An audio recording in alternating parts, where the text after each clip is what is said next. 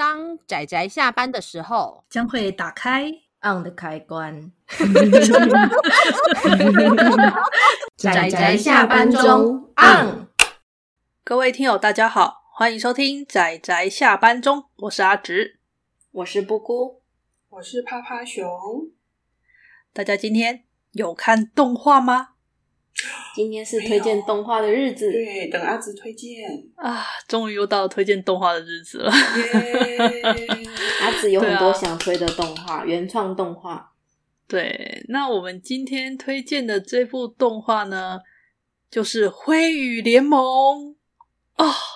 我记得它好像蛮有名的，还是我错觉？《辉宇联盟》很有名哦，它是二零零二年的时候播出的，所以距今已经是二十年前的动画了。哇，抖了一下，老动画。我被阿紫推，然后去看的时候，嘿，的确是有一些地方看起来比较旧，但是它的制作是蛮精良的，但是画面的部分没有办法。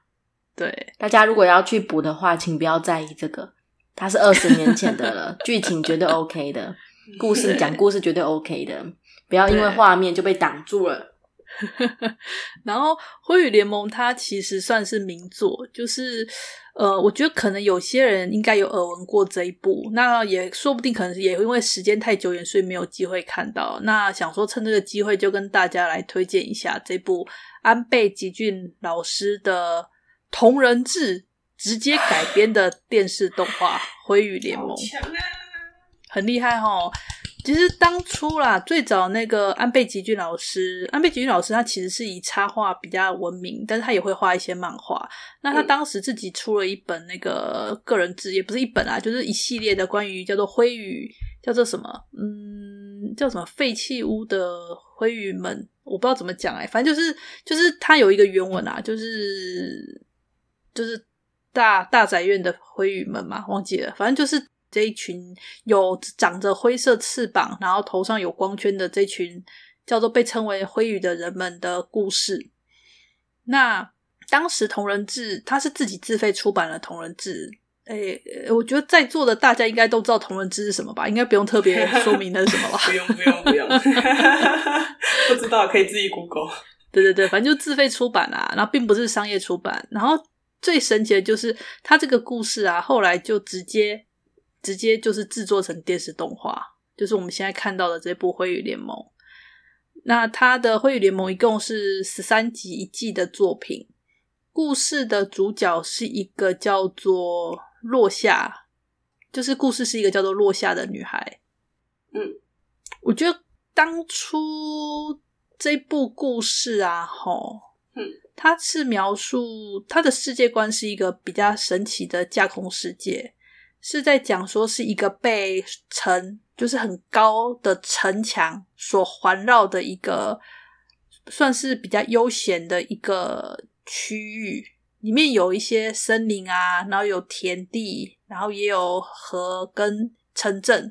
那么辉宇他们这群人是住在离城镇稍微远一点的地方的一栋大宅子的里面，他是住在这里。然后辉宇们他们好像有。男性跟女性是分开居住，就是好像有男性们他们是住在另外一边的废工厂，可是因为男性在故事中很少登场，就男性可以很少登场，几乎没有。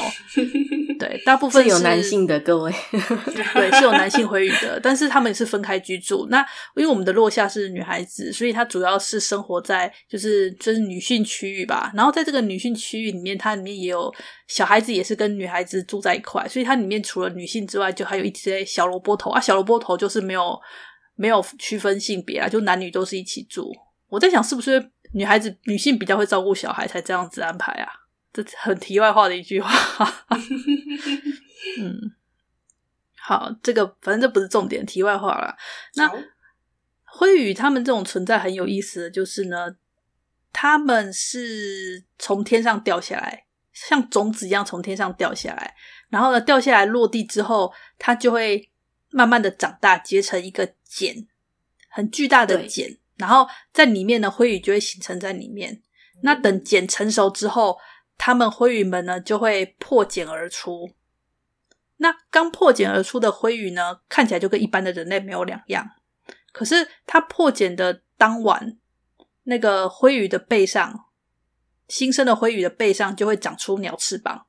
那这一段过程其实动画描描绘的非常的写实，就是看起来就很痛，你、嗯、知道那个翅膀直接穿插出肉，那个血肉跟粘液的那种状态，那他们就会长出那个灰色的鸟翅膀。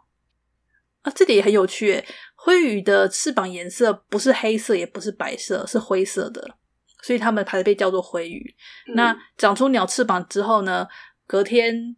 隔天呢，他们就会被那个拿上一个 光环，那个光环也不知道是从哪来的，就是他们有一个专门就是管理灰羽的一个机构，他们会就会配置一个一个光环给灰羽，然后放在头上会漂浮在灰羽的脑袋上，一个很神奇的样子。所以其实灰羽的形象看起来就很像天使，但这个这个形象我觉得很有意思。这个这个其实很多人都针对这件事情有讨论过。对，那么。除了这群灰羽之外，其实灰羽的人数不多，大概十几个而已。嗯，其他其实在我刚刚不是说这个墙所环绕的这块区域里面，它还有城镇嘛？城镇上其实是有住着像一般人类的存在。咦？对，很神奇哈。对啊。可是就是，可是因为我们的主角方是在灰羽的视角，所以其实跟人类方这边其实就他们的接触比较少，就只有灰羽他们要买东西的时候，然后才会去城镇。哦而且它里面就是随着这个落下，因为落下它是刚出生的灰羽，那他们灰羽有一个很有趣的传统，就是因为刚出生的灰羽，它虽然拥有就是基本的常识知识，可是它会没有任何的记忆，那会用它在茧中所做的梦的梦境内容来替它命名。所以我们的那个女主角落下呢，是因为她梦到她从天上掉下来，所以她被命名为落下这样子。对对对，在这个故事里面，就会随着落下这个新生的灰羽，然后慢慢的逐步推进关于灰羽他们这群人，然后灰羽的存在，关于说灰羽他们最终的归宿。对，嗯、因为在这个世界里面呢，你会发现到说，其实虽然说有城镇有人们，可是好像。世界好像似乎是以这群灰羽为中心，然后城镇的人们是以觉得有看到灰羽是一种类似幸运的感觉，就是哎，太好了，今天有看到灰羽的那种感觉。而且灰羽们呢，被说不可以去到墙边，就是去碰触墙，去碰到墙是禁忌。然后又有说灰羽其实他们最终的目的，应该说最终他们所有的灰羽都会离巢，就是。某一天，觉得差不多时间，觉得差不多到了的灰羽呢，他某一天会突然在其他人的面前消失，然后，对，然后你就会看到有光柱从墙边升起，这就是灰羽离巢了，这样子。对，他这个世界观其实是一个让人越觉得很神奇，然后有点有点扑朔迷离，会让人觉得说充满魔幻感，就很像，它确实是会让你有一种就是。会去猜想，就当你观众随着那个落下去去那个理解这个灰羽的生活，然后了解灰羽们是什么样的存在，然后你会去随着这个地方，你会去猜测，还有就是关于落下的一些他偶尔会想起来的一些故事片段跟一些印象，然后你其实观众们会慢慢猜测出关于这个世界的想法。对，就是跟随着我们主角第一主角落下的视角。可以去接触这个灰羽的世界。嗯、其实她是一个，我觉得还算是一个普通的女孩子啦。里面最不普通的大概是第二女主角。哎、嗯，对，第二女主角叫做丽，就是呃，是一个呃黑长发的大姐。因为发现那个落下的茧的人是丽，所以说后来后来那个落下她长出翅膀的时候，也是丽整晚在照顾她。丽算是一个。陪伴者跟照顾者的角色，算是引导落下的那种姐姐型的角色，这样子。可是当你随着故事进行啊，吼，好像就是落下他的他的一些成长，然后到最后的最后几集吧，你才会发现到说，其实这部故事的真正的另外一个女主角应该是丽。对，哦、这其实是关于丽，她也算是这部故事里面的另外一个很重要的主角。是。对，那关于灰羽的世界观啊，其实有一个很重要的名作，就是后来安倍吉俊老师他自己也有承认，他的他是因为看了那个村上春树的，小说对。的那部叫做《世界末日与冷酷意境》这本小说，然后是以借早里面的那个有某一部分的世界观的观念，然后有那个有感而发，然后进行的这个创作的世界。所以其实你会发现到说，里面灰羽的世界其实跟那部《世界末日与冷酷意境》里面的一些场景有点相似。嗯，像是鸟可以飞越现实与意义中的墙啊，还有进入森林是禁忌等等。对对对对对，呃，其实我因为基于爱啦，对，因为基于我对辉宇联盟的爱，所以其实我是有去把《世界末日与冷酷意境》那本小说给看完，懂，超懂。看完之后，我就觉得 村上春树老师是一个会晒自己性癖的色老头嘛，啊，不对，失礼失礼失礼。我那时候也是因为呃一些原因，然后才去看《挪威的森林》。嗯，除了看不太懂这一点，那时候我好像才十几岁。除了看不太懂这一点，的确有感受到阿芝讲的他的喜好。他是个光明正大在自己作品里面晒性癖的一个人。不过，不过当时我在看那个《世界末日与冷酷意境》的时候，我也有点看不太懂。但是因为多亏了有看《会联盟》，然后加上我看了不少针对这部动画的一些讨论的一些一些内容吧，所以就是那时候有稍微理解到。故事大概的意义，一些隐喻，对对对对对对对对对。不过这个这个其实还众说纷纭诶，我觉得大家如果看完《辉宇联盟》之后，然后有兴趣的话，或许大家可以去找一些相关的一些讨论啊，或者是一些所谓的考究，也蛮多的。大家有兴趣找找，而且毕竟二十年来陆陆续续偶尔总是会有的。嗯，这样讲不好奇怪哦。因为毕竟是名作啊，然后这二十年来，大家有些人可能就是耳闻之后去看啦，然后看了之后就会有感而发啊，就会开始写一些那种自己的那种小心得，或者是一些自己的考究之类的。所以其实相关的这些讨论蛮多的。但也是一部比较沉稳的作品啊，所以会愿意写他心得的人，其实也是相对沉稳考究取向。因为他的步调很慢，他其实真要说的话，它是一部算是救赎系的作品。对，灰与联盟其实是一个关于关于自我补完，然后自我救赎的一部作品。对，他们不断的在反思自己的梦，然后还有自己的未来，对自己的罪，对，而且还有那个音乐啊，然后加上一些那种气氛的渲染，哦、对，那个音乐的那种画面音乐，然后那个流逝气氛的那个空间，整个整个的那个渲染力。很棒，就是他会征服我们看着的时候的感动，他会把一些可能看起来比较闷的地方，透过音乐，你就会觉得这个画面比较值得琢磨。也许有的人会觉得闷，但是音乐下去之后，他就不会。它是一个很重要的辅助。嗯，对。说到这个，我就觉得这部的平衡感很好。平衡感吗？我看维基百科也是这样写。他说，因为他维持着良好 平衡、高品质的描写，然后引领观众最后迈向温馨的结局，所以他评价非常好。与其说是温馨的结局，我就想说啊，这个如果再多一分，你知道吗？他就会有点悲情，太过嘛，都会有点悲情跟负面。毕竟他们的故事都不是什么快乐的故事。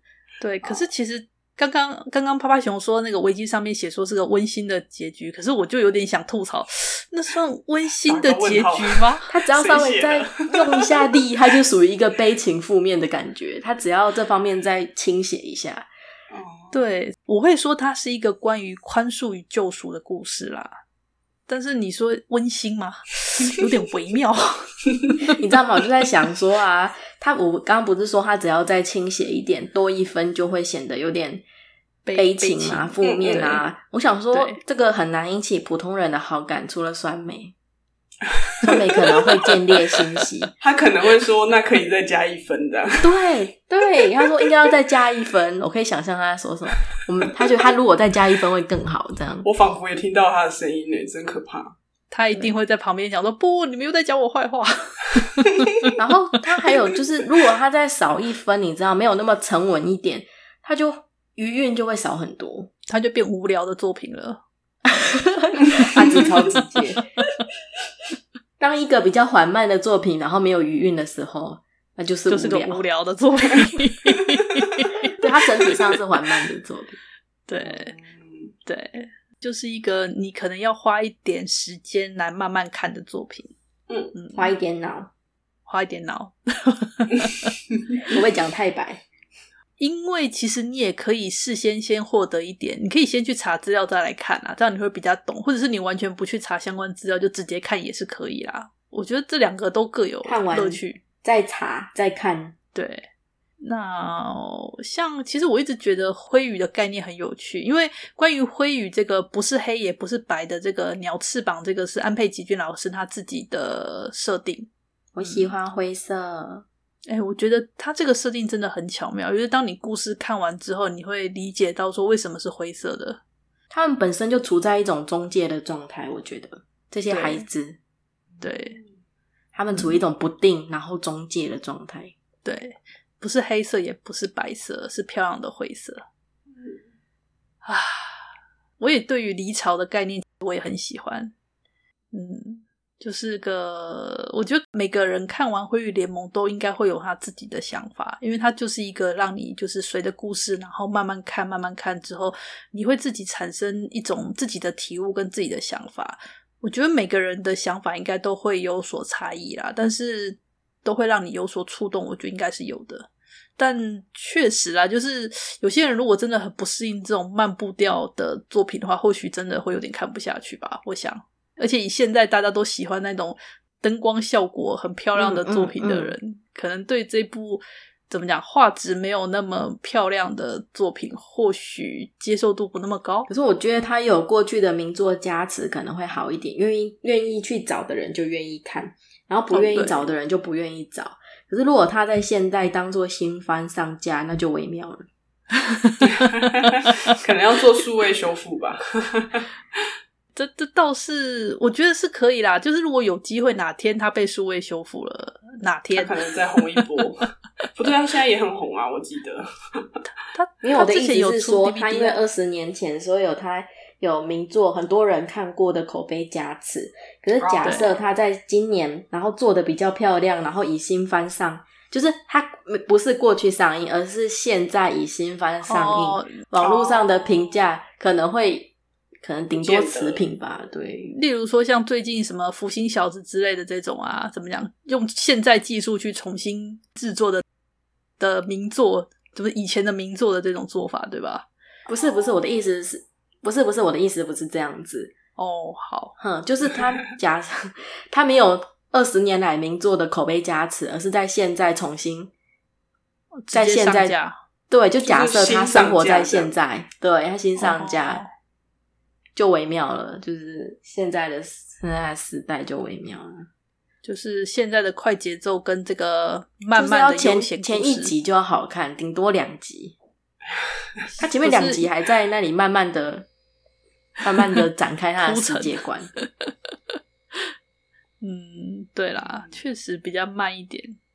对，所以所以我觉得，如果对这部有兴趣的人的话。我觉得有兴趣的应该都已经去找了，或者说经我们提醒之后，突然想到，哎，对哦，还有这部诶，然后就想去找来看的话，我觉得也是 OK。嗯嗯。但是因为二十年前了，所以我也不知道该怎么找。因为当初我最早看到的是，我是听我朋友推荐。嗯嗯。那时候就是因为有安倍吉君老师的那个插画风格，其实很有趣，然后。好像有看过他的同人志吧，那结果就是有听说有《灰羽联盟》这部动画。后来我是因为去买到了他的 DVD 之后，我才看 DVD 的。嗯，所以我也不知道现在有什么管道可以入手。现在还有在卖 DVD 吗？DVD 是有啦，只是这这个这个年代这么久，应该有点难的。是哦，就是要看 Netflix 有没有机会上架，就是这种就是串流平台看有没有机会上架这种怀旧系的、嗯、动画影片，说不定哦。嗯、我觉得现在三不五时就上架一些怀旧系的，有机会，有机会。嗯嗯嗯，像这种有口碑的名著就有机会。对，我觉得有机会。然后我想顺便提一个题外的，就是一样也是由安倍吉俊老师，他算是他做人设，然后也是一部实验性质很强的作品，嗯、叫做《铃音》，不知道有没有听过？哪个铃哪个音啊？就就铃音，我要怎么讲呢？犬夜叉里面小铃的那个铃。哦，吓我一跳！我我刚刚想到很可怕的。哎，还是不是？不好意思，不是，好像不是。其实我刚第一时间以为是，就是好像不是，还是音铃反过来叫铃音，所以我觉得有点可怕，但应该不是吧？就玉令铃啊，玉令铃，玉部，然后一个令哦，然后音是音乐的音嘛？对，是吗？对，音乐的音，对啊，人设是安倍吉俊没错。不过这好像真的是非常的题外呢。就是因为那部那部其实也算是实验性质很强，然后很有话题性的作品，所以我是想说，其实也可以有机会也来推荐一下这一部吧，《林英》。好啊，嗯，蛮有趣的，但是实验性质很强，所以呃，而且就是那种怎么讲，很容易看不懂的一部作品。好，维基百科这边是写说，喜爱这部作品的人普遍认为这是一部典型的文学性动画，但他也有强调这是试验性动画。对文学性动画，这就是非常的，就是含蓄，走艺术性质这样的，娱乐性不强的作品。简单来说就这样。对，辉宇也不算娱乐性很强。辉宇不是啊，辉宇也是、嗯、要说的话，其实辉宇也是偏文学性的动画。这个词真好，这个词学起来。就是所谓的无聊的动画，可以用文学性动画来替代嘛？然 后完了，我地图炮了，对不起。无聊是每个人定义都不一样，然后文学定义就相对定义，啊，文学定义可以当做绝对的定义，可以吗？所以学起来 可以吗？诶咦？我在想，关于辉宇的话，其实我是很想要比较深度讨论啊，可是总觉得深度讨论之后会有一点可惜，就是了。因为我觉得他还是很，他还是一个比较适合自己去感受的作品。对，嗯，对，就好像辉宇里面有很多，辉宇联盟里面有很多辉宇，我们女主角只是其中之一，然后还有像李主角还有这样的角色，然后还有其他。然后他们都有不同的梦，是对，所以他们都有不同的过去跟属于他们的不同的未来，是，对，所以我就觉得可能真的还是自己去看会比较好。嗯，我自己是真的很喜欢《灰与联盟》这部作品。嗯，当时当时第一次看的时候，冲击性也算是蛮大的，就觉得哦，等一下说清楚一点。哦，是怎样？然后，然后没有了。然后应该说，最后结局的，就是关于丽的故事的部分，其实那时候冲击性蛮大的。嗯、因为丽那边的话，其实已经算是把呃，算是把很多事情讲得很白了啦。我觉得，虽然还是没有点破，但是其实已经讲得很白了。我觉得啦，嗯，其实我一开始看前两集的时候，我没有想到丽会到女主角的程度、欸，诶对啊，看起来就好像介绍背景的角色。对，他就是一个跟你说，哎、欸，这个地方有什么，然后我们辉宇要干嘛，你的工作是怎样，这种带领型的角色。结果没想到到后来会变成说，怎么讲？变成说是第二女主角，第二女主角，对，戏份突然变得如此之重。但也不意外啦，我觉得不意外，就是你可以看到说为什么。为什么利他最后会会变成这个样子？还有就是，当他最后这个样子时，你再回头去对照他一开始在照顾落下的这些点点滴滴的过程，然后就会去理解到说，其实这些这些就是怎么讲，会去理解吧？就是这些一切都是有前后关系的。嗯，其实我们今天讲的很浅啦，大家可以像阿紫一样，他二十年了，他有很多。诶，他二十年了，他身为名作，他其实有不少的粉丝嘛，还有对他抱持好感的嗯乐听人，所以他有相当多的讨论、评论，或者是关于原作跟这部同人同人动画的嗯相关的关系，大家可以自己看完之后去寻找这方面的讨论。对，我们今天就是简单推荐一下。对，然后跟大家提醒说，哎，还有这部作品哦，不要忘记它了。这样，二十年啦，时光飞逝，啊，好快哦！不知道下个二十年我还会不会记得这部作品。我们都说那个要推荐老作品，二十年前以前怎么样？然后大家一数，天啊，这不二十年了吗？对，这是我们宅宅下班中之前的 常有的这种事情，这是悲伤，不得了，不得了。